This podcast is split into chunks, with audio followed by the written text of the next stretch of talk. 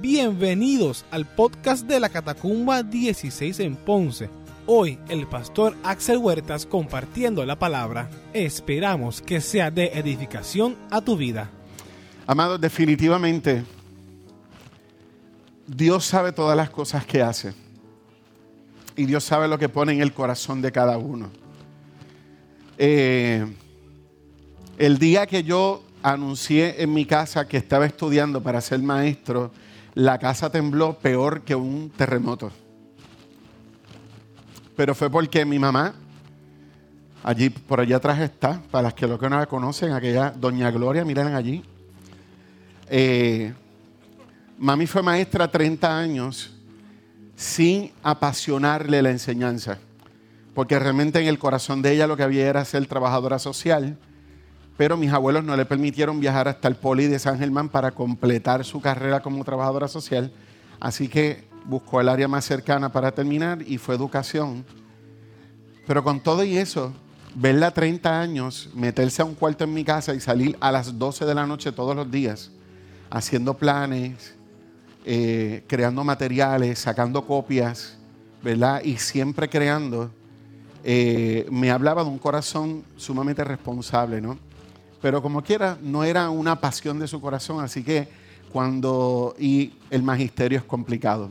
Así que el día que ella se enteró que yo estaba estudiando educación, fue como, pero ¿por qué tú hiciste eso? Pregúntale al Señor. Y me doy cuenta todos los días que Dios sabe lo que hace, amados, porque no hay profesión más hermosa que enseñar. No hay profesión más hermosa que enseñar. Con toda honestidad se los digo. Padre, en el nombre de Jesús, presentamos nuestro corazón delante de ti, presentamos este tiempo en la palabra, Señor, y pedimos que tú nos visites, Señor. Sabemos que estás aquí. Pero dentro de esta idea que tenemos como iglesia, Señor, clamamos por esa visitación especial, Dios, donde sobre todas las cosas se derrame un temor en nuestro corazón tan profundo, Padre, que nos lleve más que a un convencimiento, un proceso de transformación. Señor, y que tu palabra cumpla su propósito hoy en nuestra vida, Padre. En el nombre de Jesús te lo pedimos y a ti damos gracias, Señor. Gracias, Señor. Amados, nada más lejos de la realidad de lo que la joven que estaba aquí acaba de decir. El mundo que nosotros estamos enfrentando hoy en día es un mundo perverso, es un mundo difícil, es un mundo complicado, pero la palabra dice que tú y yo fuimos enviados a ese lugar para establecer y hacer una diferencia, para anunciar las virtudes del que nos llamó, del que nos comisionó. Así que, amados, tú y yo tenemos una responsabilidad y tenemos un llamado muy fuerte en medio de esta sociedad. Que no nos guste lo que está ocurriendo, no. Que nos, nos, nos hace temblar incluso por lo que está ocurriendo también. Pero tú y yo estamos llamados aún a estar en medio de ese lugar como peregrinos y extranjeros para poder dejarle saber al mundo que realmente hay un Dios de poder, de autoridad y soberano que puede hacer las cosas diferentes. Pero para que eso se haga diferente, amado, tiene que ser que primero se haya hecho realidad en nuestra vida y en nuestro corazón. ¿Qué nosotros estamos viendo hoy en esta sociedad? ¿Cuál es la sociedad que nosotros estamos enfrentando? Todos los días, todos los días, si prendemos el radio, si prendemos la televisión, vamos a escuchar constantemente noticias que no son para nada alentadoras. Noticias de muertes, noticias de drogadicción. La droga está rampante y ahora está legal. Ahora sí que más rampante está porque ahora hasta licencia tenemos para consumir la droga. Estamos viendo eh, el famoso término nuevo que se está utilizando de lo que son los feminicidios.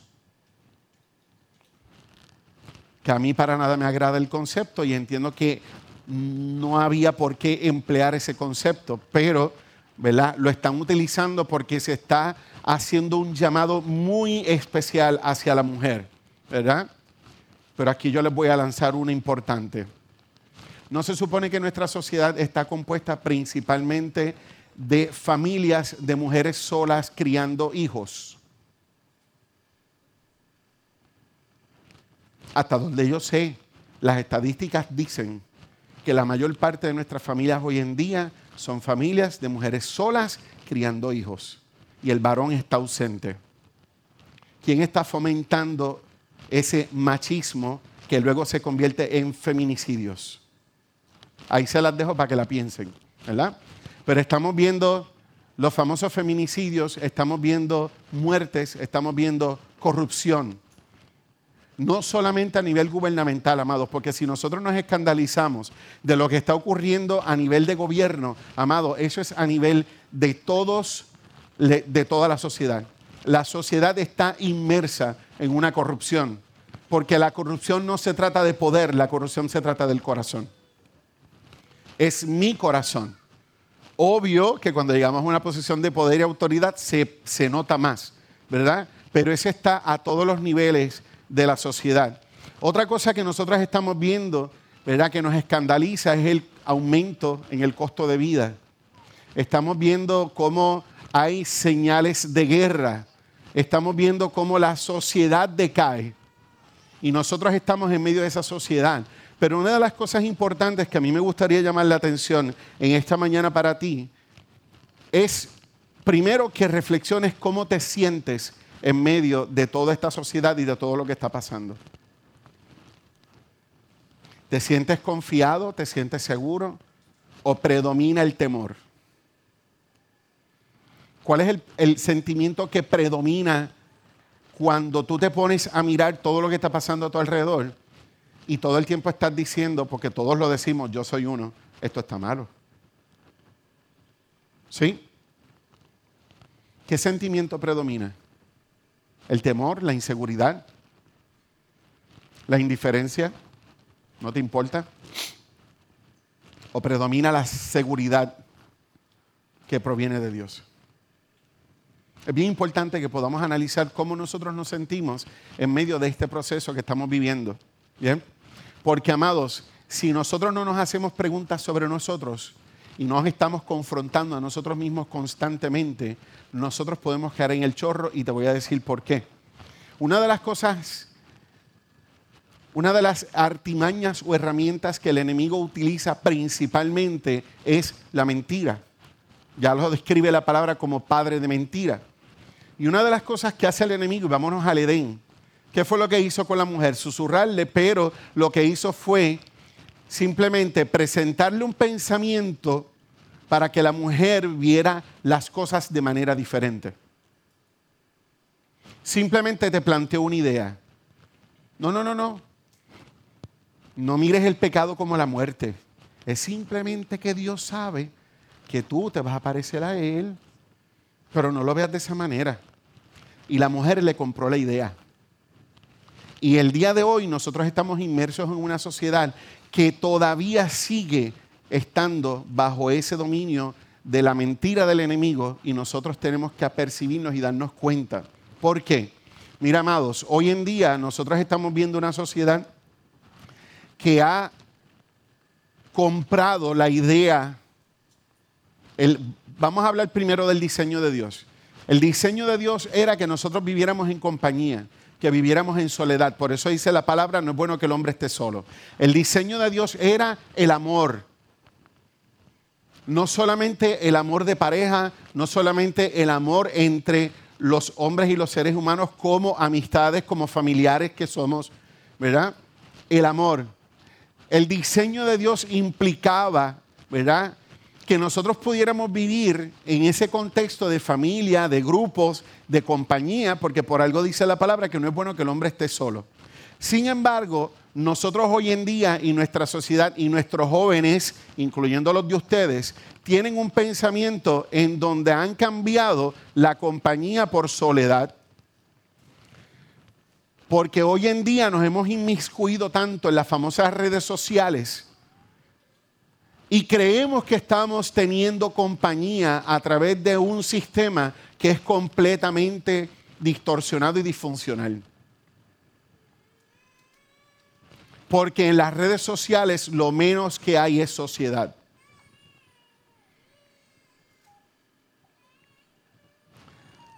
Yo he querido comprar la idea, todavía no la compro. Yo he querido comprar la idea de que las redes sociales pueden y se pueden utilizar muy bien para impartir, compartir la palabra y todo lo demás. Pero jamás van a sustituir el contacto humano. Así que nosotros hemos comprado la idea de sociedad a través de un sistema que es completamente eh, ajeno a lo que es sociedad. Porque ahí no hay ningún contacto. La gente simplemente mira lo que se está escribiendo, hay que chévere y ya. ¿Dónde tú tuviste contacto con la persona? No lo hay. Y nosotros los seres humanos necesitamos el contacto, necesitamos las relaciones, necesitamos la compañía, porque eso es parte de lo que Dios diseñó para nosotros, porque revela incluso su propia naturaleza, porque fuimos creados a su imagen y semejanza. Número dos, también nosotros hemos comprado la idea o hemos comprado esta sutileza de que ya el matrimonio no es la base de la sociedad, porque hoy en día lo que se fomentan son relaciones sin ataduras. Y los que tienen contactos en las redes saben que hay ciertas siglas, ¿verdad? Por ejemplo, la NSA, No String Attached. Y la gente busca tener relaciones efímeras, momentáneas, un contacto generalmente sexualizado y para afuera. Porque no hay una relación y no buscamos las relaciones estables. La sociedad de hoy en día ha comprado sutilmente ideas. ¿Por qué? Porque se le ha vendido un pensamiento, se le ha vendido una razón diferente que te ha hecho mirar y cambiar el propósito de Dios y lo estamos mirando de manera diferente igual que Eva. Ay, no, si es que. Olvídate, si es que Dios te está haciendo mirarlo de esta manera, pero míralo de esta otra. ¿Para qué tú vas a tener un matrimonio y te vas a echar esa perpetua por 30 años, por 50 años, por 60 años con una persona? Si mira, así es más fácil. Y no te cases, porque al fin y al cabo, cuando ya no quieras más nada, cada cual coge sus bártulos y coges tu camino y se acabó el evento. Y no fomentamos el compromiso, que era parte del diseño de Dios. Así que nosotros hemos, ¿verdad? Comprado unas ideas porque nos han hecho mirar todo el diseño de Dios de manera diferente y nosotros hemos comprado esas ideas. Y lo triste es, amados, que si nosotros no miramos el corazón de nuestros jóvenes, nosotros no nos vamos a dar cuenta que posiblemente esas ideas ya estén dentro de nuestro hogar. Porque hoy en día, y se lo dice una persona que trabaja con jóvenes, hoy en día para los jóvenes, y siempre ha sido, pero hoy se está percibiendo más fuerte, hoy en día la juventud compra las ideas de sus pares más que la de sus padres o lo que los padres le han modelado de toda la vida. Y no estoy hablando de casos ajenos, porque conozco personas muy cercanas a mí, creyentes, gente que han criado a sus hijos en el Evangelio y sus hijos tienen muy claras las ideas de diversidad, tienen claras las ideas y las apoyan. Y eso está dentro de nuestras iglesias, amados. Así que en ese sentido tenemos que abrir los ojos, porque estamos inmersos en una sociedad que sutilmente el enemigo ha ido sembrando las ideas y hemos comprado las ideas y estamos viviendo dentro de esas ideas. Y nosotros somos los que tenemos que abrir los ojos y mirar y apercibirnos bien, ponernos unos buenos lentes de la palabra y la escritura para que podamos tener un buen filtro al momento de mirar las cosas y antes de decir que es bueno, poder refrenarnos y decir, no, déjame pasarlo por la palabra.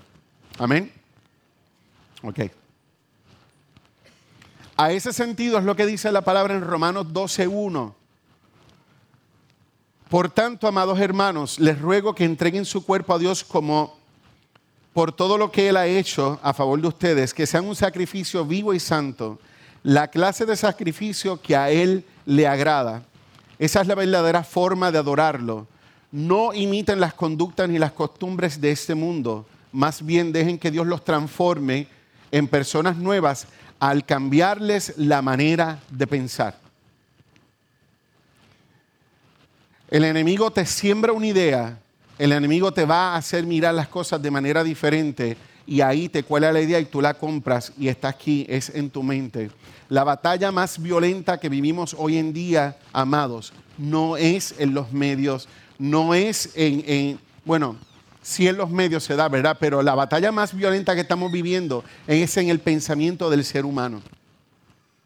Tú le vendes una idea y tú cambias su vida drásticamente. Porque nosotros vivimos de acuerdo a lo que pensamos. Mis ideas forman mi conducta, forman mi estilo de vida. Por lo tanto, mi batalla más violenta siempre va a ser en mi mente. Por eso es que Romano dice, no te conformes. Cuando la palabra dice en Romanos, no te conformes este siglo, te está diciendo, no te conformes a la estructura que el enemigo ha ido creando en la sociedad. No te acostumbres a eso. Entonces, el no acostumbrarnos, amados, es estar apercibidos de estas cosas. Mirar las redes sociales como lo que son. Pueden ser una herramienta productiva, pero hay que siempre tener cuidado porque no nos podemos inmiscuir de lleno. Me tiré de pecho a las redes sociales. No. Porque las redes sociales para mí hacen más daño que el bienestar que provocan. Distancian a la gente, provocan chisme, fomentamos el averiguado. Porque la gente, discúlpeme, pero eso es la manera en que yo lo veo. Pero la gente, yo por eso en un momento dado tuve Facebook. Y aquí les voy a decir por qué. Yo tuve Facebook. Después de muchos años de Facebook estar funcionando, yo abrí uno porque encontré unas amistades de la universidad cuando estudiaba, del grupo cristiano de la universidad, que obvio, ¿verdad? Nos graduamos todo el mundo y en, la época donde no existían las redes, pues perdimos contacto los unos con los otros. Y para mí fue chévere volver a conectar con ellos. ¿Cómo contacto contigo? Facebook, búscame. Y yo dije, oh Dios, pues allá fui a abrir Facebook. Y contacté con mucha gente que hace tiempo no veía. Pero después me doy cuenta que la gente utiliza mucho más el Facebook para averiguar la vida de todo el mundo y qué está pasando en su vida, pero sin tener contacto con la persona. Así que por esa razón yo dije, a mí no me gusta y el que quiera saber de mi vida, que me llame. Mi teléfono no ha cambiado en 22 años. Que me llamen. Salimos, compartimos, nos tomamos un café, un refresquito, no sé. Pasamos un rato agradable y nos enteramos del uno del otro y nos ponemos al día. Pero por Facebook no. Así que yo cerré Facebook y estoy bien contento y satisfecho de no tener esa red social y ninguna otra. No tengo ninguna. Pastor Axel necesita el contacto. Eso soy yo. Y me encanta pasar tiempo sentado con la gente hablando y compartiendo un rato. Así que por esa razón, amados, y tengo esa visión, si usted no la comparte, ahorita lo podemos discutir. Pero me desagrada, ¿verdad? Y era un sentimiento muy interno mío de desagrado cuando, cuando la gente, ay, mira lo que está pasando con fulano y no sé qué yo. Entonces es como, para mí es más chisme que otra cosa, así que mm, no. ¿Verdad? Además de que se comparten a veces cosas tan personales en esas redes sociales que tampoco me parece ni sabio ni prudente. ¿Ok? Ahora, dejemos a Facebook lado, volvamos al punto de transformados por medio de la renovación de vuestro entendimiento o de vuestro pensamiento el enemigo ha creado todo un sistema social. Ahí es donde Romanos dice, no te conformes a ese siglo. Y todo ese sistema que ha sido creado por el enemigo a través del tiempo y de los años, de manera, mire, el enemigo ha sido el, el si hay alguien que está graduado de paciencia es el enemigo.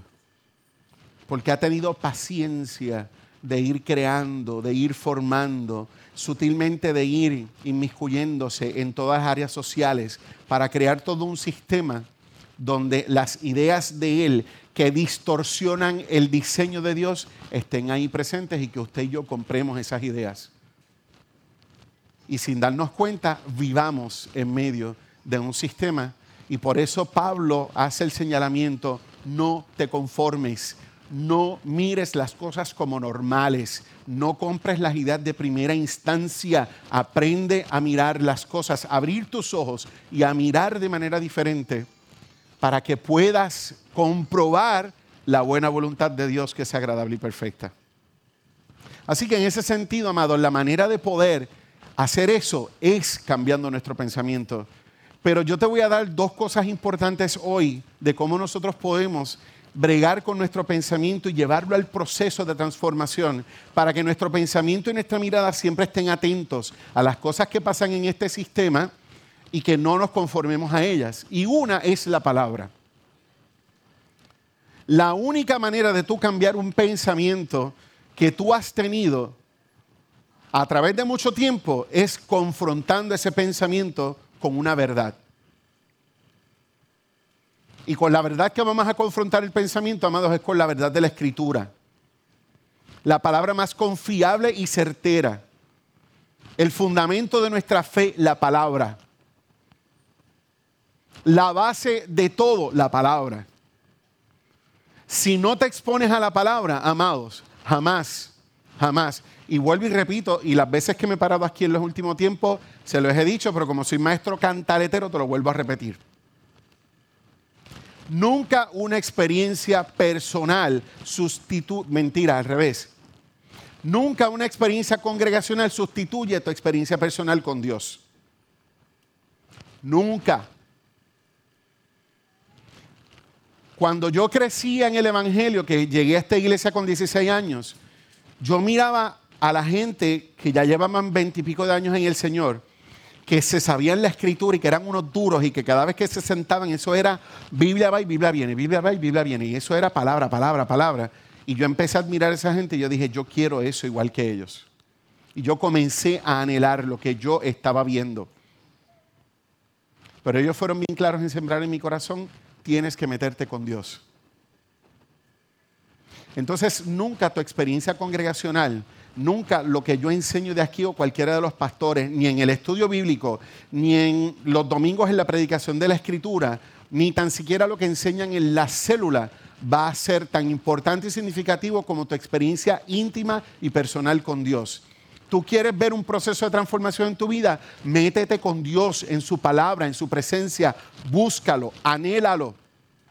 Enamórate de Él. Y busca su presencia. Porque nunca la experiencia de la congregación va a ser lo mismo que la personal. La congregacional es bien general, porque es una palabra y es una enseñanza que busca abarcar al pleno. Pero Dios siempre se va a encargar de ir a tu corazón. Eso es así. Pero cuando yo busco a Dios en mi intimidad, la palabra me va a ir confrontando a las áreas específicas de mi corazón. Y ahí es donde viene la confrontación, donde viene el quebranto y donde viene la transformación. Así que si yo quiero ver un proceso de transformación en mi vida, me tengo que someter a la escritura. Siempre he dicho esto por ser maestro cantaletero. La palabra dice y enseña que ella es lámpara a mis pies y lumbrera a mi camino. Te lo voy a enseñar como se lo enseñaba a los nenes de escuela bíblica. Lámpara a mis pies hay una luz que me está diciendo y me está alumbrando mis pies. Y me está diciendo, Axel, estás parado aquí. Pero lumbrera a mi camino. En español, Axel, estás parado aquí, pero este no es tu lugar, es aquel. Muévete. Y la palabra me va a enseñar cómo moverme y cómo llegar a aquel lugar. Yo quiero ser transformado, necesito la palabra. La palabra me va a decir dónde estoy, me va a decir, no estás bien en ese lugar, no es el que te corresponde, este es el espacio tuyo, muévete a ese lugar. Así que por eso necesitamos, amados, meternos en la escritura como parte de nuestras herramientas espirituales para no conformarnos a este siglo, para transformar nuestro pensamiento y no vivir sumergido en este sistema que el enemigo ha creado. Número dos,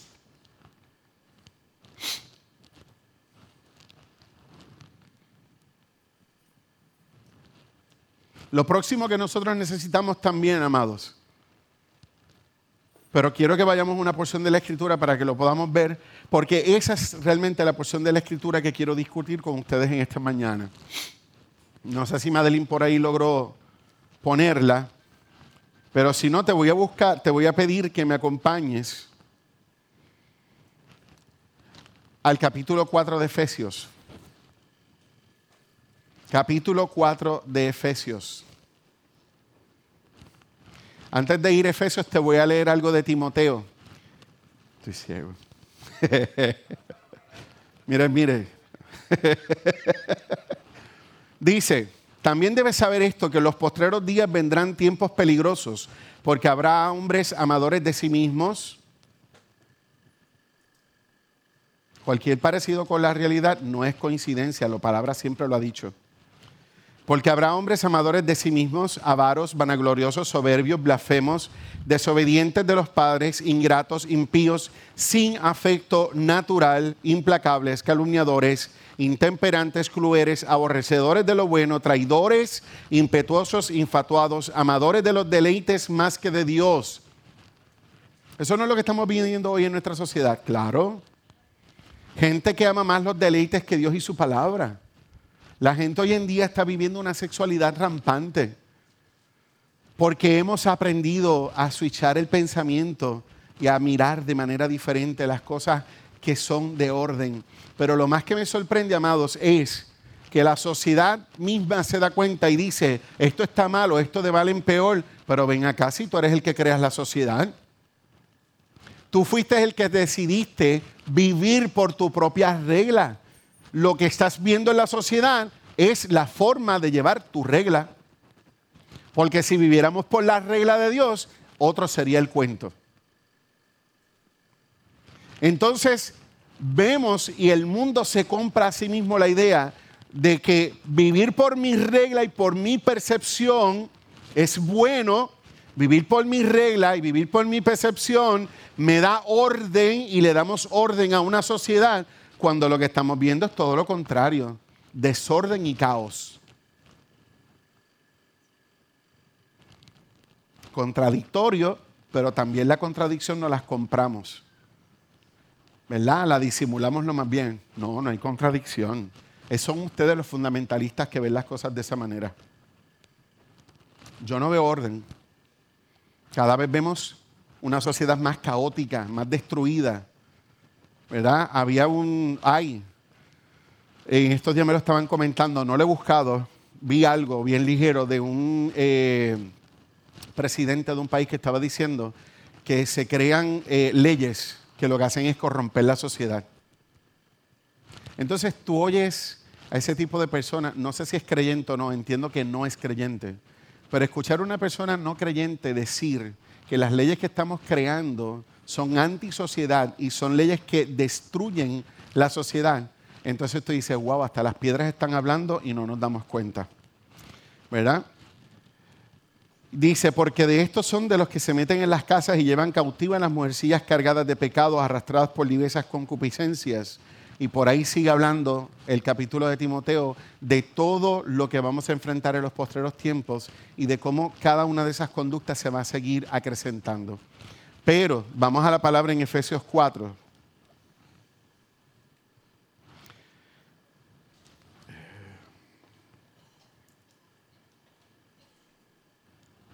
Efesios capítulo 4. ¿Me acompañas?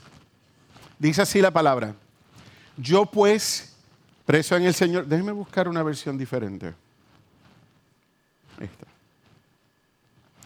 Voy a la nueva traducción viviente. Dice, por lo tanto, yo prisionero por servir al Señor, les suplico que lleven una vida digna del llamado que han recibido de Dios. Primera confrontación que no hace la escritura, lleven una vida digna. Primer punto importante. Dos, porque en verdad han sido llamados. Sean siempre humildes y amables. Sean pacientes unos con otros y tolérense las faltas por amor hagan lo posible por mantenerse unidos en el Espíritu y enlazados mediante la paz. Pues hay un solo cuerpo, un solo espíritu del cual ustedes fueron llamados a una misma esperanza gloriosa para el futuro. Ahí está dándote una descripción de cómo debe ser esa vida que Él te está diciendo que es conforme al llamado que Dios te ha hecho. Amén. Y dice, hay un solo Señor, una sola fe, un solo bautismo, un solo Dios y Padre de todos, quien está sobre todos, en todos y vive por medio de todos. En español, amados. Esta porción de la escritura cuando dice que hay un solo Dios, una fe, un bautismo, lo que está describiendo es, amado, es que hay un solo camino, un solo proceso, una verdad, una fe, un Dios para que el hombre no se esté inventando las cosas, para que todos nos mantuviéramos centrados. Imagínate a un pueblo que viene de una de otro pueblo que es el pueblo de Israel, que son muchas tribus y son millones de personas porque el pueblo de Israel llegó a ser tanto y tan tan numeroso que es muy difícil y muy complicado tratar de que miles y miles de personas piensen en una misma línea. Y no se vayan a este tipo de pensamiento de que, no, si es que está bien, Pastor Samuel te dio esa instrucción y Pastor Felipe te dio esta, pero mírala de esta otra manera. Tranquilízate, bájale dos. Ese no era el propósito. Por eso se estableció una fe, un bautismo, ¿verdad? Porque lo que se estaba buscando era que todo el mundo supiera el norte y se mantuvieran mirando a ese punto. No te desvíes, no pienses de manera diferente, porque eso es lo que crea las divisiones, eso es lo que va creando y va socavando y va corrompiendo y va sacando a la gente de mantenerse firmes. ¿Ok? Así que dice, no obstante, Él nos ha dado a cada uno de nosotros un don especial mediante la generosidad de Cristo. Por eso las escrituras dicen, cuando ascendió a las alturas, se llevó una multitud de cautivos y dio dones a su pueblo. Fíjense que dice, ascendió, sin duda esto significa que Cristo también descendió a este mundo inferior. Y que el que descendió es el mismo que ascendió por encima de todos los cielos a fin de llenar la totalidad del universo con su presencia. Amados, esa fue la autoridad que ganó nuestro Señor el día en que entregó su vida por nosotros. Amén. Y dice, ahora bien, Cristo dio los siguientes dones a la iglesia. Los apóstoles, los profetas, los evangelistas y los pastores y maestros. Y aquí quiero hacer una pausa, porque una de las cosas bien importantes que yo te quiero confrontar hoy y tengo toda la intención de confrontarte ¿Estás ejerciendo el don y llamado que Dios puso en ti? ¿Sabes cuál es el don y el llamado que Dios puso en tu corazón?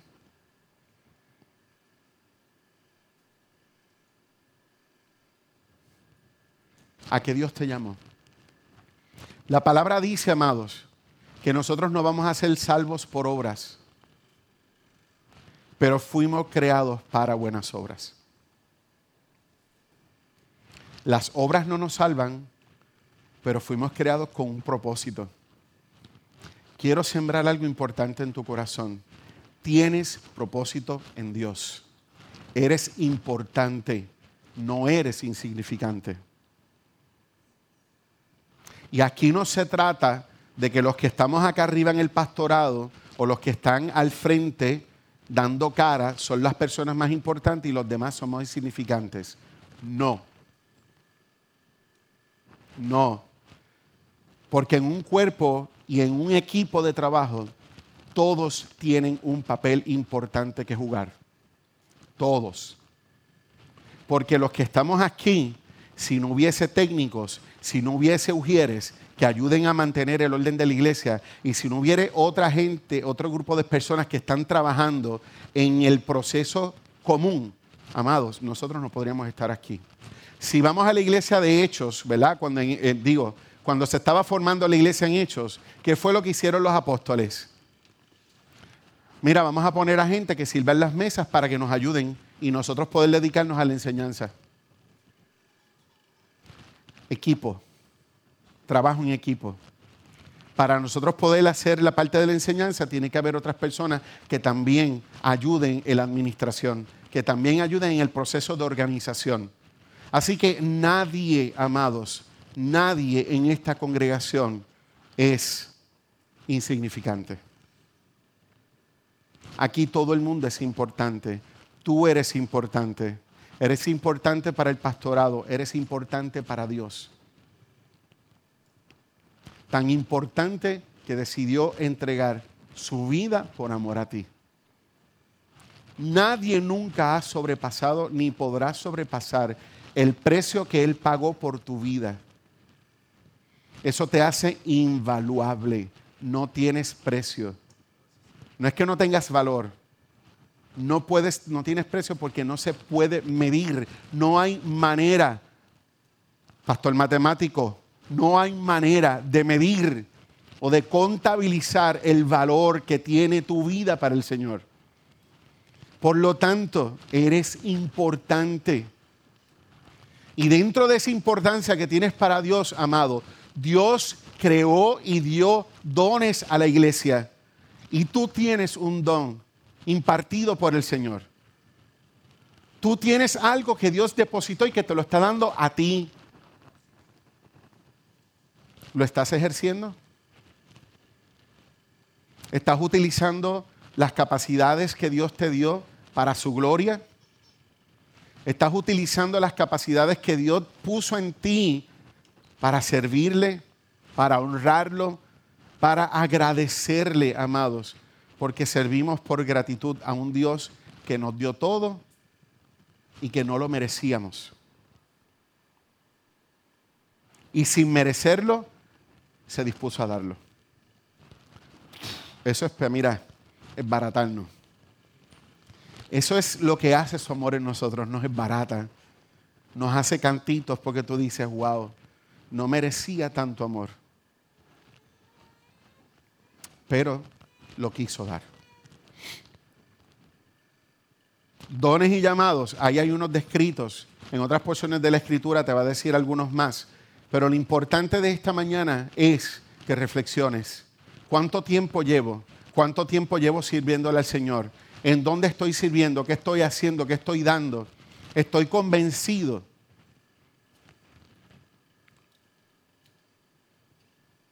He podido identificar dónde, dónde Dios me ha dado dones, talentos, capacidades, habilidades para poder servir en su reino. Lo estoy haciendo. Amados, si no, es momento de que reflexiones, de que te pongas a pensar, de que te pongas a meditar y sobre todas las cosas comiences a orar. Señor, revela mi corazón. Pastor Samuel estudió ciencias y matemáticas y no fue por pura poca vergüenza. Porque aún eso está puesto por el Señor. En mi corazón había un gran anhelo por la enseñanza y por las artes. Lo puso el Señor. ¿Qué intereses ha puesto en el tuyo? Porque en donde Dios ha sembrado dones y talentos en ti, Dios te va a usar y te va a usar con poder. Solamente está esperando a que tú dispongas tu corazón a su servicio para usarte. Y Dios te va a usar. Dios te va a usar. Puede ser, amados, que tengas un tiempo de formación. Sí, llamó a Moisés y pasó 40 años en el desierto. Pero los 40 años que pasó allá escondido en el desierto formaron su corazón y volvió a tener otro encuentro con el Señor en la zarza. El pueblo de Israel dio cantazos por sus locuras, pero tuvieron un llamado de Dios y todavía hoy en día seguimos viendo propósito de Dios. Y así por el estilo, amados, mire David, el rey David, ¿Qué se iba a imaginar David que después de haber sido llamado, lo que iba a hacer era perseguido? Saúl lo persiguió y Saúl lo que quería era tumbarle la cabeza. Pero después de ese proceso que formó su corazón, se levantó como rey. José, ¿qué se iba a imaginar José?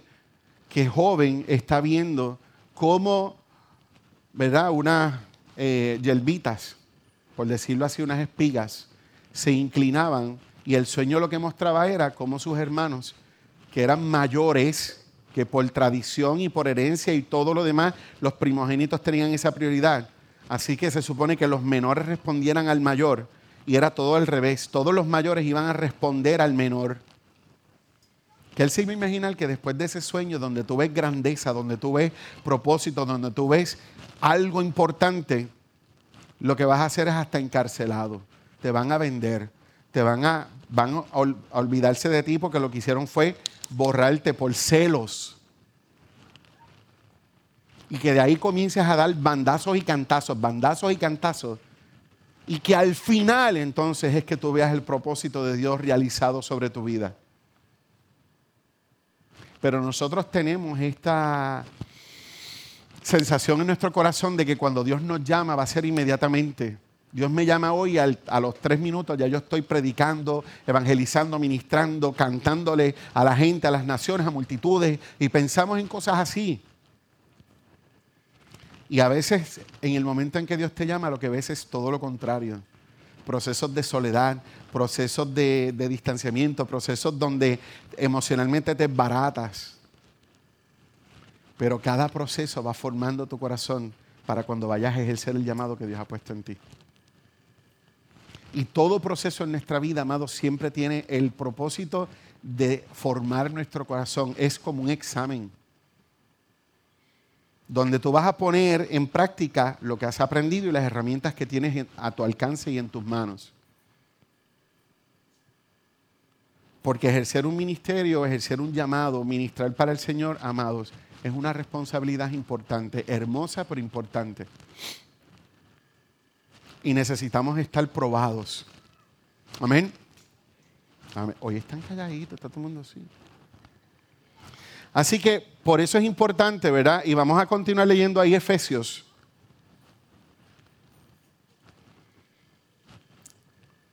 Y antes de seguir la escritura, vuelvo y repaso.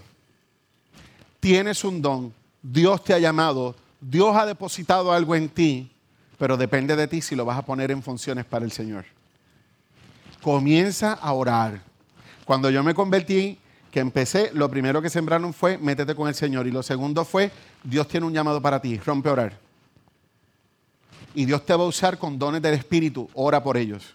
Pídele a Dios, pídele a Dios, pídele a Dios. Y eso era todo lo que me decían. Ah, pues yo era bien obediente y yo me iba a orar. Señor, derrama de tu espíritu. Señor, lléname. Señor, úngeme. Padre, ¿cuál es mi llamado? ¿Cuál es mi don?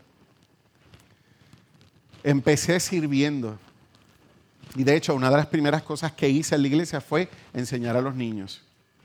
Y ahí fue donde Dios marcó mi corazón por la enseñanza. Yo siempre sabía que quería estudiar artes, pero nunca a través de la educación. Y comenzar a servir en el Señor marcó tanto mi corazón y apasionó tanto mi corazón por la enseñanza que terminé estudiando para ser maestros y he vivido una de las experiencias más chulas de mi vida. Y por ahí ya tengo nietos y todo. ¿No me creen? Mire, fue mi estudiante y su hermana. Y tiene un nene y está embarazada. Esos son nietos míos. ¿Ah? Juliano y Estefanía fueron estudiantes míos en la escuela. Esa joven, Cristal, también fue mi estudiante. Y hoy en día los tengo aquí, emocionante. ¿Verdad? De tu verlos grandes, de verlos formados. Y que una de las cosas más chéveres de la educación es cuando, cuando tú los ves que se acercan a ti con alegría. Y no es como, ahí viene Mr. Vuelta. ¿Verdad? Y se esconden, no es, Mr. Vuelta, ¿cómo está? Y entonces tú te emocionas y dices, wow, parece que lo hice bien porque se emocionan de verte, ¿verdad? Así que, ¿ah? ¿Quién dijo? ¿Cuál lo sabe? Yo soy un abuelo joven. Ahorita te agarro. ¿Verdad que sí? Yo segunda cosa que aprendí de Claudina, Claudina, sorry que te tire hacia el medio. Te picamos en cantito. bueno, nada. Continuamos. Pero importante, graba en tu corazón. No sé que Dios se ha puesto en mi corazón. Comienzo a orar por ese proceso. Amén. Dice, ahora bien, Cristo dio los siguientes dones, ya los mencionamos. En ellos tienen la responsabilidad de preparar el pueblo de Dios para que lleve a cabo la obra de Dios y edifique la iglesia, es decir, el cuerpo de Cristo. Ese proceso continuará hasta que todos alcancemos la unidad de la fe y conocimiento del Hijo de Dios, que seamos maduros en el Señor, es decir, hasta que lleguemos a la plena y completa medida de Cristo. Entonces ya no seamos inmaduros como los niños Mira, amados, la función de los dones y llamados en la iglesia es que nos formemos mutuamente para que sigamos cimentándonos en Él y que nuestro fundamento sea la roca. Que cuando vengan los vientos de doctrina y las enseñanzas extrañas, tú permanezcas firme y no que te fundamentes sobre la arena, que cuando venga la tormenta se cayó lo que construiste. Por eso es el cuerpo de Cristo y necesitamos de ti y necesitamos del don que Dios ha puesto en ti. Esa es la importancia que tienes tú y el don que Dios ha depositado en ti. Si no, el cuerpo de Cristo está cojo. Porque hay un área que está desprovista. ¿Por qué? Porque esto, amado, es una máquina sumamente engranada. Ya yo les dije, aquí hay una enseñanza, aquí hay unos ministros, pero si no llegan los músicos, a Fabián se le complica un poco más el asunto de ministrar. Hay gente que está allá en cabina, hay gente que está ordenando a la iglesia. Y en todo ese propósito tú ves el engranaje de cómo todo el mundo está colaborando con sus dones para que esto funcione. Y el cuerpo de Cristo no solamente en términos de una congregación, el cuerpo de Cristo a nivel del mundo también. ¿Cuánta gente no hay que hoy en día se dedican a llevar la palabra a las naciones, que están impactando con sus profesiones, enfermeros, ingenieros, gente que adquirió un conocimiento pero dedicaron su vida al Señor y están impactando a otra gente en otras partes del mundo sirviendo para ayudar a otros? Y eso se llama engranaje. Todos somos importantes. Tú eres importante. Amén. Y nosotros y el Señor necesita de ti para que esto siga moviéndose. Entonces ya no seamos inmaduros como los niños. No seremos arrastrados de un lado a otro, ni empujados por cualquier corriente de nuevas enseñanzas. Lo que estoy hablando desde el inicio de esta predicación. No dejemos llevar, no nos dejemos llevar por personas que intenten engañarnos con mentiras tan hábiles que parezcan la verdad. Amados, cuando aquí se enseña la escritura es buscando que tu pensamiento y tu corazón siga creciendo en el Señor con el motivo de que tú sigas estando firme y puedas identificar las mentiras y no dejarte llevar por ellas. A mí me sorprende cuando yo veo que en este tiempo la gente le hace más caso a las noticias, a la televisión y a lo que está ocurriendo cuando esa noticia aquí se dijo hace bulurún de años atrás los tiempos iban a estar así, la gente iba a ser de esta manera, iba a pasar esto y esto y lo otro. ¿Sabes qué pasa cuando te anuncian de antemano algo? Para que no te cojas de sorpresa. Así que el Señor te lo anunció de antemano y a mí me sorprende cuando yo veo cristianos diciendo, ¡Oh! hay guerra, ¡Oh! la cosa está mala. Y entonces es este, esta situación de sorpresa, de escándalo, de preocupación, de ansiedad. ¿Por qué? Si lo decía la Escritura. Ya tú estabas avisado que eso iba a pasar. Mi sorpresa no debe ser mi sorpresa, debe ser, oh, ya esto se está cumpliendo. ¿Viste la diferencia? No debe ser, debe ser, ok. Más me tengo que fortalecer en el Señor porque esto se va a poner, y mire, más me toca agajar y más me toca meter y más me toca fundamental para que en la medida en que esto se siga poniendo difícil y la tormenta de más duro, yo decir, aquí estoy y estoy de pie. Amén. Así que ese es propósito de la iglesia, amados. Así que vamos a meternos con el Señor.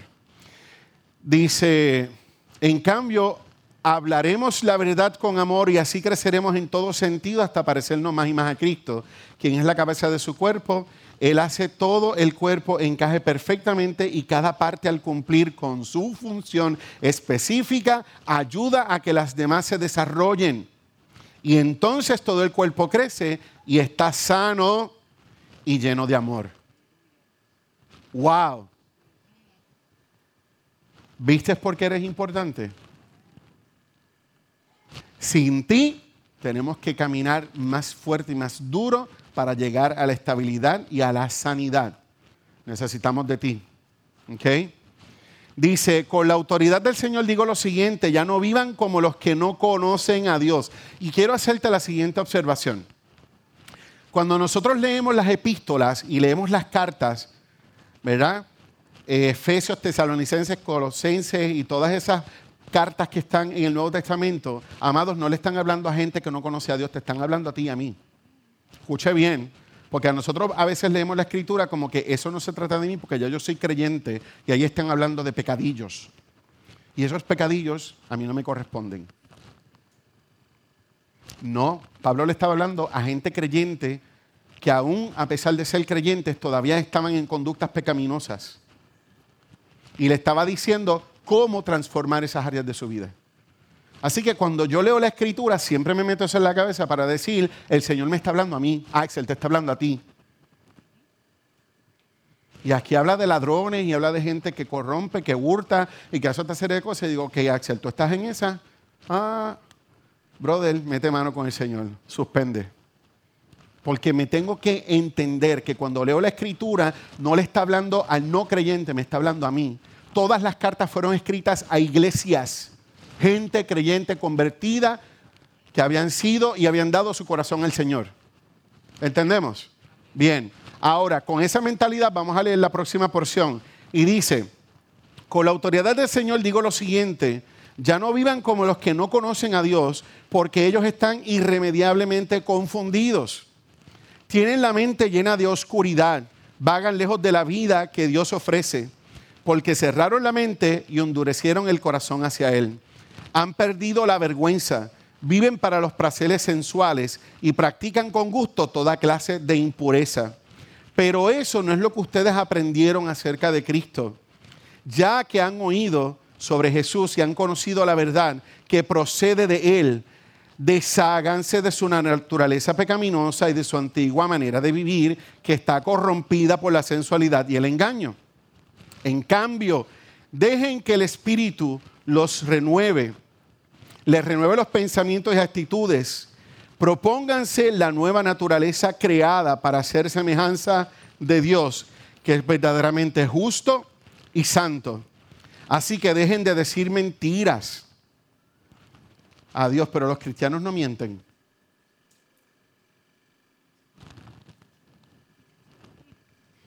Aquí está hablándole a cristianos.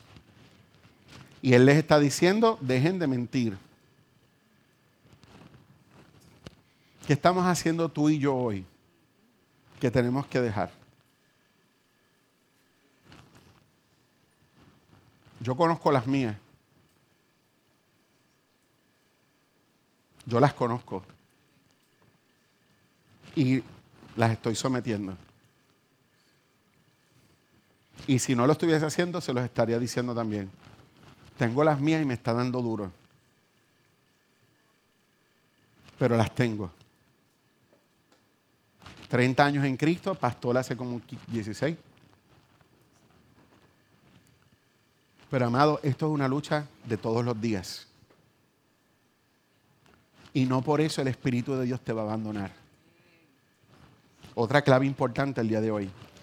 No por eso el Espíritu de Dios te va a abandonar. Bien, pero vamos a seguir leyendo para que veas. Dice,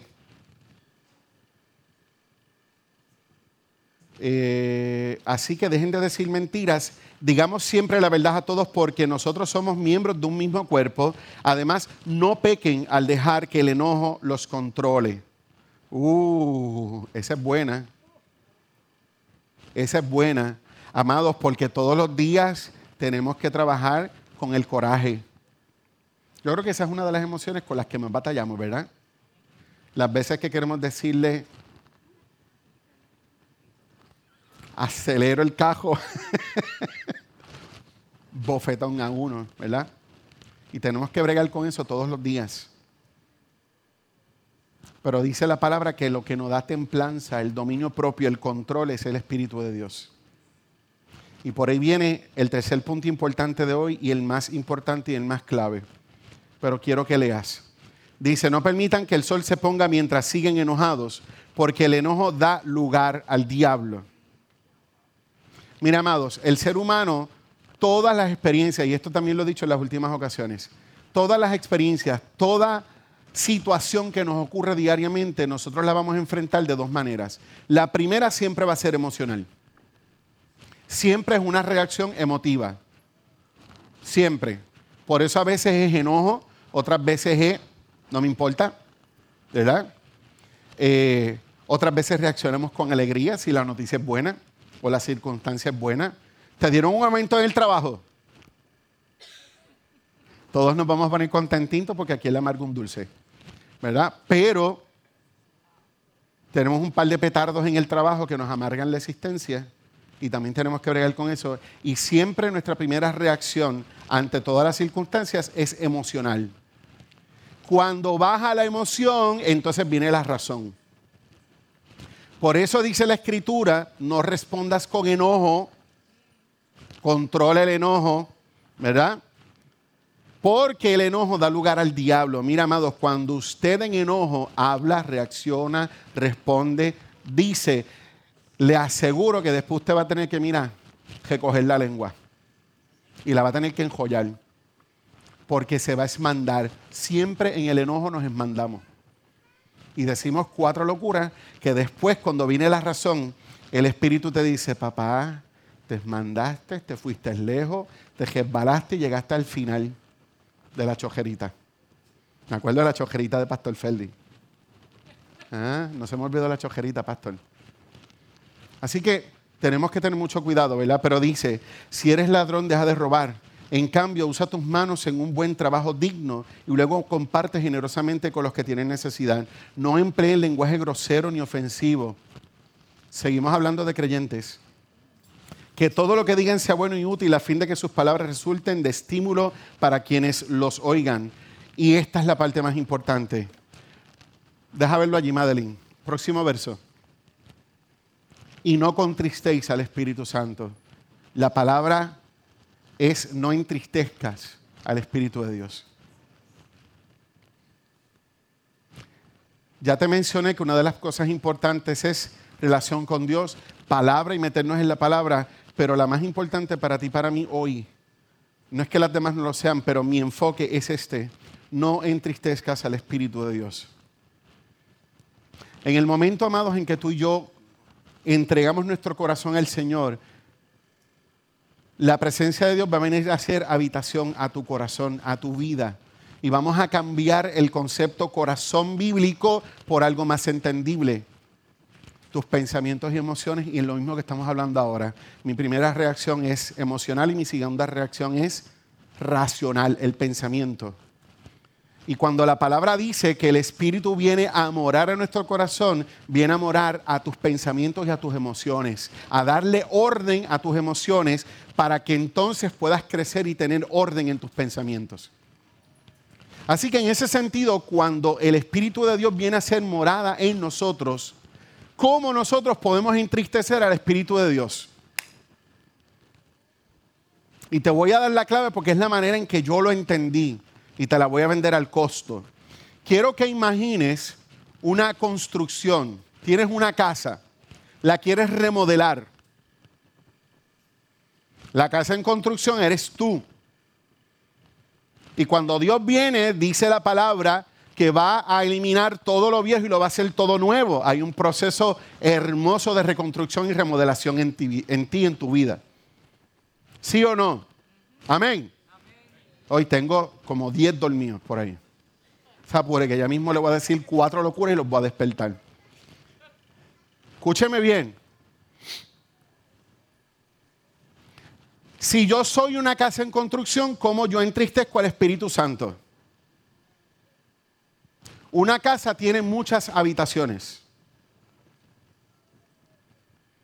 Así que yo tengo muchas áreas en mi vida donde yo necesito la remodelación y la reconstrucción del espíritu.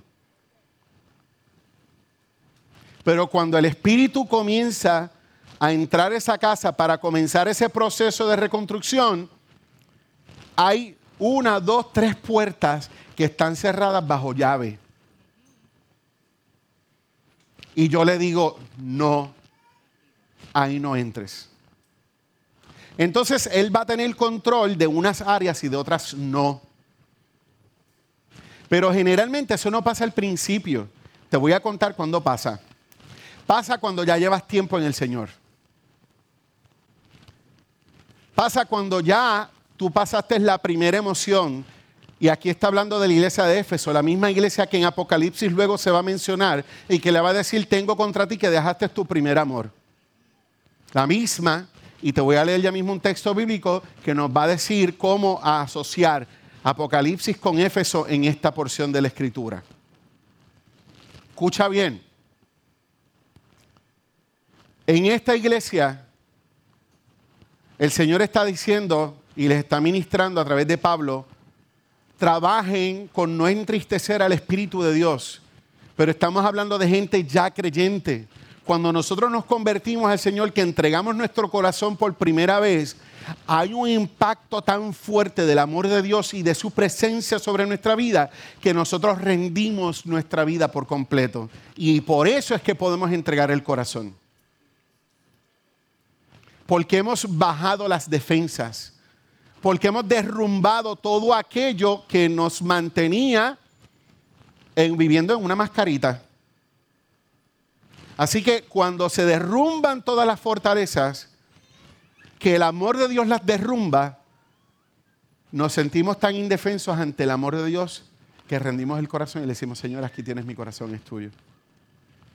Y en ese primer encuentro con el Señor viene este fuetazo y aliento del Espíritu y te llena por completo y es como tú tener tu casa con todas las puertas abiertas y esa figura y esa persona comienza a meterse en todas las habitaciones y a tomar control de las habitaciones y comienza a ordenar lo que tú tenías desordenado.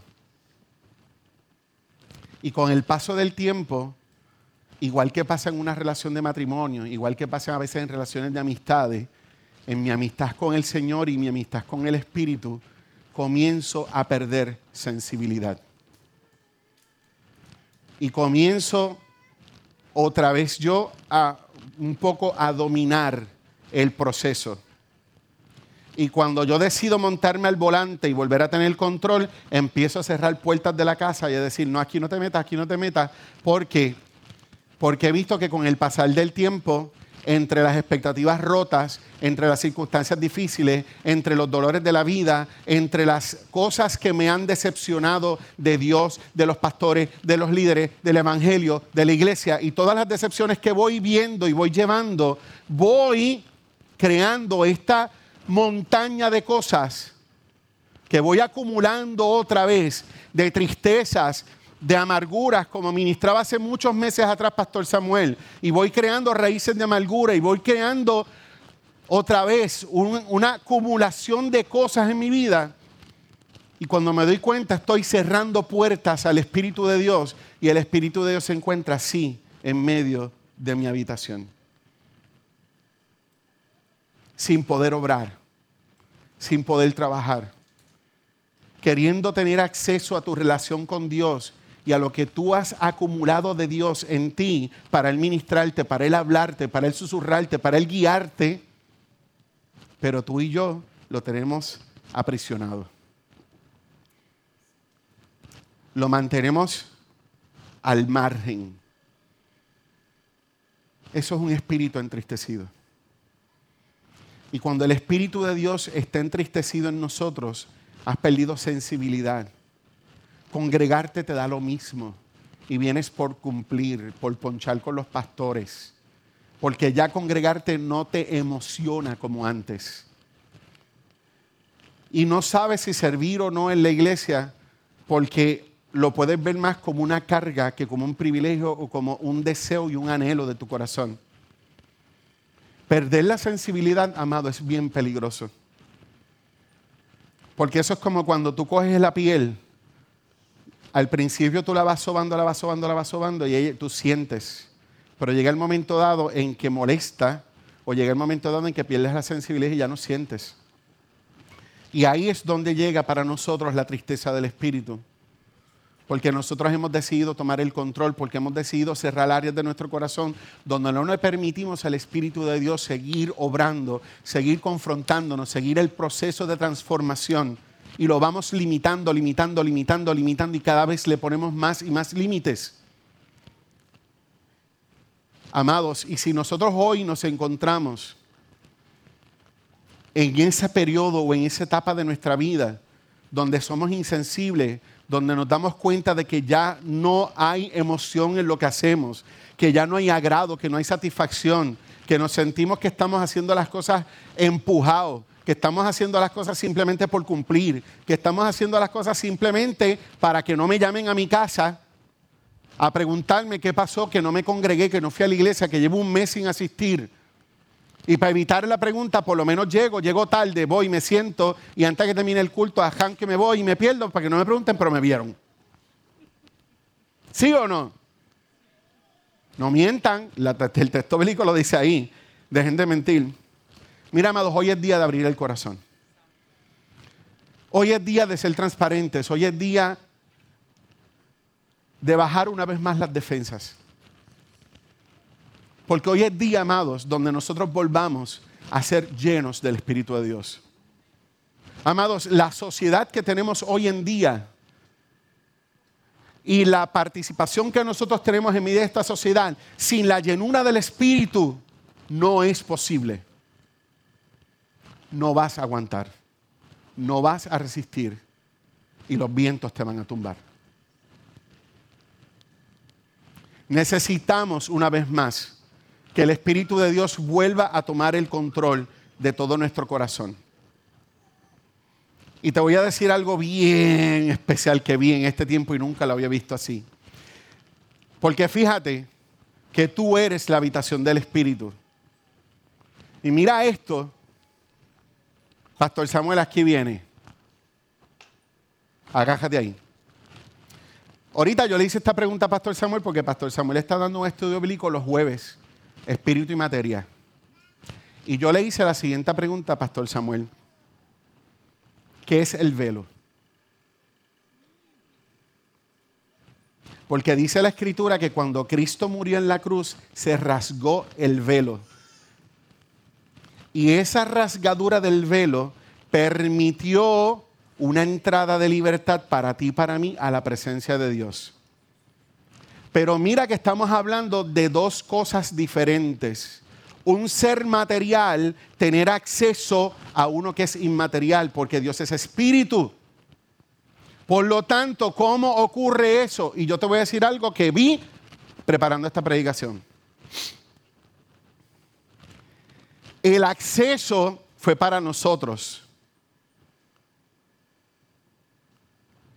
Pero quien vino y realmente rompió el velo y permitió que esto se diera fue Dios. ¿Por qué? Porque nosotros todavía seguimos pensando, amados, en el Dios al que nosotros visitamos al monte, pueblo de Israel. ¿Dónde visitaban a Dios? En el monte. Pueblo de Dios cuando viene Jesús a la tierra. Lo tuvieron al lado, los discípulos, los apóstoles, cerquita. Pero tú y yo, aún el día de hoy, todavía seguimos pensando que el lugar donde nos encontramos con Dios es en el monte, que el lugar donde nos encontramos con Dios es en la iglesia, en este lugar. Y te voy a decir algo, no, nada más fuera de la verdad. Porque cuando se rasgó el velo, tuvimos libertad, pero el acceso lo tuvo Dios. El ser inmaterial habitó en un ser material. Ya yo no tengo que ir a un monte a buscar la presencia de Dios. Ya yo no tengo que ir a un lugar específico para tener un encuentro con Dios. Ya yo no necesito ni tan siquiera a otro hombre para poder tener una comunicación con Dios. Es que el Dios inmaterial, el Dios espíritu, te hizo a ti su habitación. El Dios de los cielos decidió que el lugar donde Él se iba a revelar eras tú mismo. ¿Por qué ir a buscar un lugar diferente o hacer cosas diferentes si es que tú eres el arca de Dios, eres tú? Lo que carga la presencia de Dios somos tú y yo, amados. Ya yo no, mire, a, mí se me voló la cabeza. ¿Por qué? Porque, mire, cuando vamos al, al Nuevo Testamento, el caso de María y José, la forma en que Dios se reveló a José fue utilizando gente y utilizando sueños para revelarse a José. Y si Dios le place utilizar sueños y otra gente, qué bueno. Pero Dios ya no necesita eso. Porque ya usted no tiene que mediar a otra persona, usted no tiene que ir a un monte a buscar a ese Dios. Es que Dios habita en mí. Su presencia habita en mí. Yo soy habitación de Dios. Yo soy templo de Dios. El Dios es que estoy buscando. No tengo que buscarlo si es que está conmigo. Porque habita en mí. Y necesitamos, amados, volver a renovar el fuego del Espíritu en nuestro corazón. Un tiempo como este, tan fuerte y tan difícil, con unas personas o una iglesia que no viva en la llenura del Espíritu es una iglesia que va a perder relevancia social. Es como cuando dice en Corintios acerca del amor, que se convierte una persona sin amor en un símbolo que retiñe. Pues mira, amados, usted y yo, sin el Espíritu de Dios, somos un símbolo que retiñe. Hacemos ruido, nada más. Porque la palabra que tú y yo tenemos, la palabra de verdad, la podemos compartir y la palabra no va a retornar atrás vacía. Pero lo que hace una diferencia es aquel que carga la presencia de Dios. Lo que va a hacer la diferencia en este tiempo es el que carga la presencia de Dios. Y para eso el Espíritu de Dios tiene que volver a tener el control absoluto de nuestra vida. Que todas las puertas de nuestro hogar, entiéndase nuestro corazón, todas las puertas de nuestro pensamiento, todas las puertas de nuestras emociones estén abiertas una vez más al Espíritu de Dios. Amén. Dice la escritura, y quiero, ¿verdad?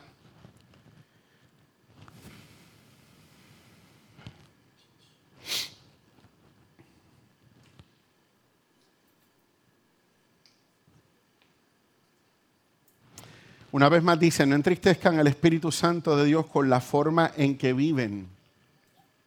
Fíjate que la manera de entristecer al Espíritu es con nuestro estilo de vida, ¿verdad? Un estilo de vida que no le da lugar. Dice, recuerden que Él los identificó como suyos y así les ha garantizado que serán salvos el día de la redención. Líbrense de amargura, furia, enojo, palabras ásperas, calumnias y toda clase de, de mala conducta sean amables unos con otros, sean de buen corazón y perdónense unos a otros, sean como Dios ha perdonado a ustedes por medio de Cristo. Y ahí otra porción o otra versión decía, no pierdan sensibilidad. Amén. Así que quiero finalizar con esta porción de la escritura que dice,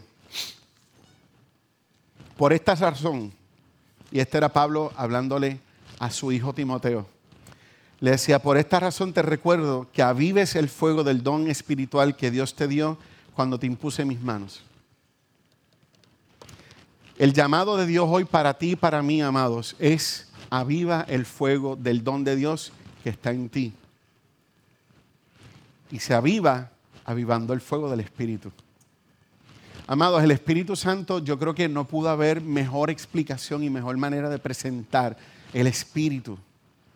Los que han tenido la oportunidad de vivir en el campo y de alguna vez cocinar en un fogón, cuando usted quiere cocinar en un fogón, usted prende o enciende el fogón con un tizón a la vez. Usted enciende uno y va poniéndolo y poco a poco los de al lado se van prendiendo hasta que usted prende el fogón. Pero de la misma manera en que se enciende, también se apaga. Porque si no dejas de darle oxígeno y no, no le añades más leña, poco a poco los, ¿verdad? la, leña, los, los palitos de leña se van consumiendo y poco a poco, como baja la leña, el fuego también va bajando hasta que lo puedes apagar. Así que no hay mejor descripción del espíritu que el fuego. Porque en la manera en que tú alimentas el espíritu, ese fuego te consume cada día y te hace siempre vivir en ese amor y en esa pasión por el Señor. Pero en la medida en que dejas de ponerle leña, que son tus actitudes, todas las cosas que describe capítulo 4 de Efesios, mis malas conductas, mi mala manera de vivir, mi autocontrol, el querer yo volver a dirigir las cosas, el volver otra vez a conductas de pecado, empiezas poco a poco a dejar de ponerle leña y el fuego va bajando. Y cuando vienes a ver, eres insensible, has perdido la pasión, te encuentras simplemente existiendo. Ocupo un espacio en una silla, escucho, me levanto y me voy. Y no hay un producto de. Amén. El reto de Dios para nosotros hoy es avivar el fuego del Espíritu en nuestro corazón. Amén. Ponte de pie conmigo, vamos a orar.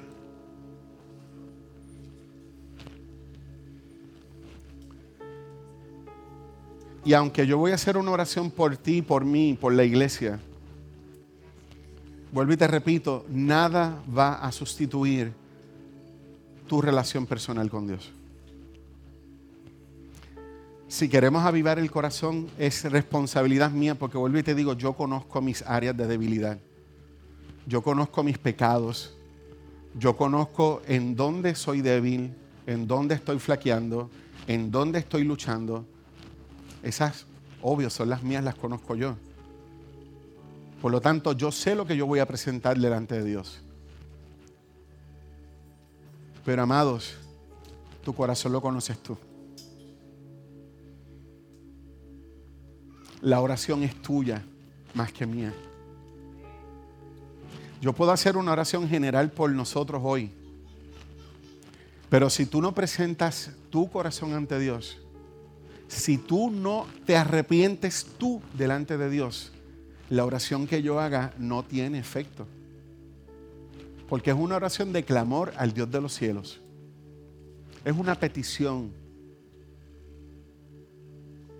de que Dios haga algo, de que Dios intervenga, de que Dios nos confronte, de que su espíritu que habita en tu corazón te comience a molestar tanto, tanto, tanto y tanto que tengas que rendir y volver a avivar tu corazón. Por eso vuelvo y te repito, más que orar conmigo, ahí donde estás, preséntate. Más que orar conmigo, vamos a levantar un clamor como, como, como un cuerpo, como un grupo de personas que hoy miran al Dios de los cielos diciendo, Señor, aquí estoy, papá. Aviva mi corazón. Padre, en el nombre de Jesús.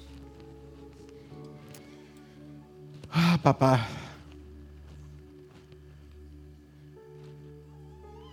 Papá, Señor, yo clamo hoy por los que hemos estado corriendo, Señor. Con tan poca gasolina, Señor, creyendo que podemos llegar lejos. Oro por los que han caminado agotados, cansados, y cuyo cansancio no es físico, era un cansancio espiritual.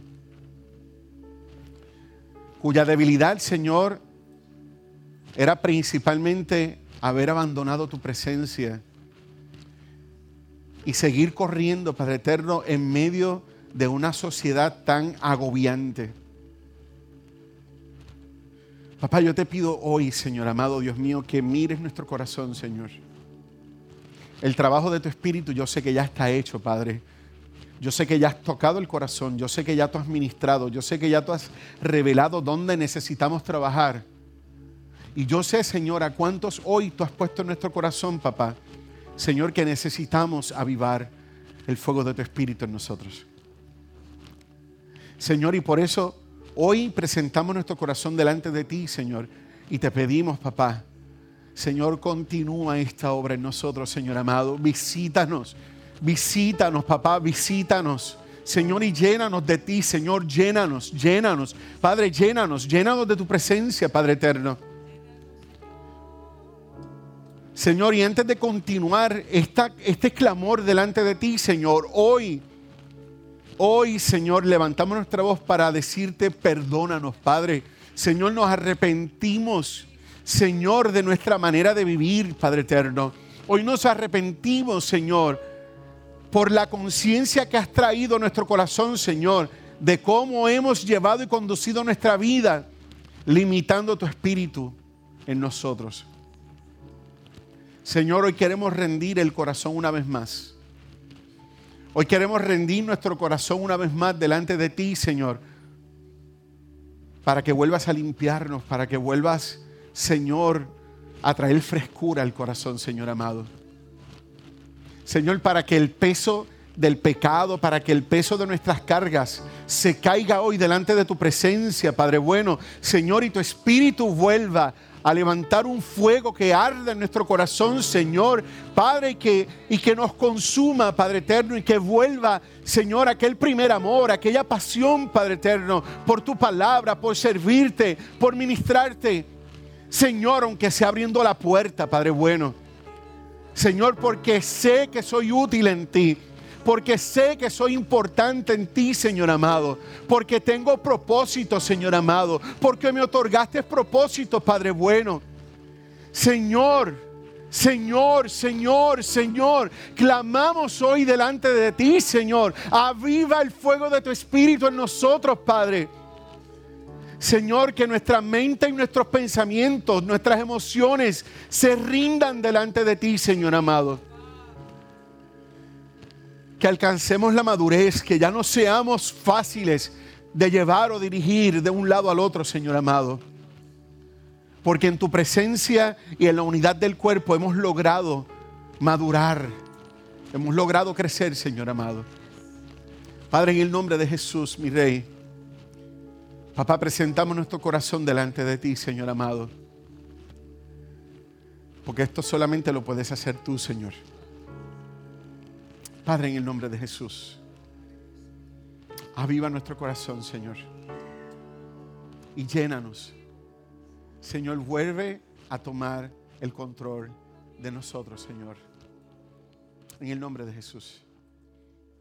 Y damos gracias, papá. Amén.